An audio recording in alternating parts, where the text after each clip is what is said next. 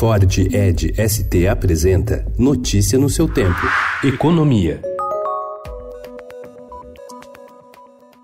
O governo aproveitou o pacote de emprego verde-amarelo para fazer novas alterações nas regras trabalhistas. O programa já está sendo apontado no Congresso como uma segunda fase da reforma trabalhista que foi aprovada em 2017. Em entrevista ao Estadão, o secretário especial adjunto de Previdência e Trabalho, Bruno Bianco, afirma que o programa representa um bom ajuste trabalhista. Em resposta, oito centrais sindicais realizam na manhã de hoje um protesto na região central de São Paulo contra o desemprego, o pacote econômico do governo lançado na semana passada passada e o próprio programa Verde Amarelo, que tem como lema incentivar a contratação de jovens.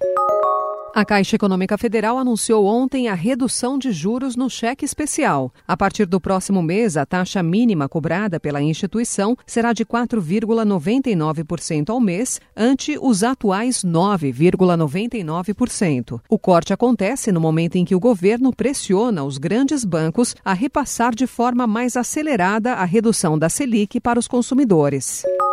Nos termos do parágrafo 3 do artigo 60 da Constituição Federal, declaro promulgada a emenda constitucional número 103 de 2019. Sem a presença do presidente Jair Bolsonaro e de ministros do governo, o Congresso Nacional promulgou ontem a reforma da Previdência. A promulgação foi assinada pelos presidentes da Câmara, Rodrigo Maia, e do Senado, Davi Alcolumbre, em sessão solene do Congresso no plenário do Senado.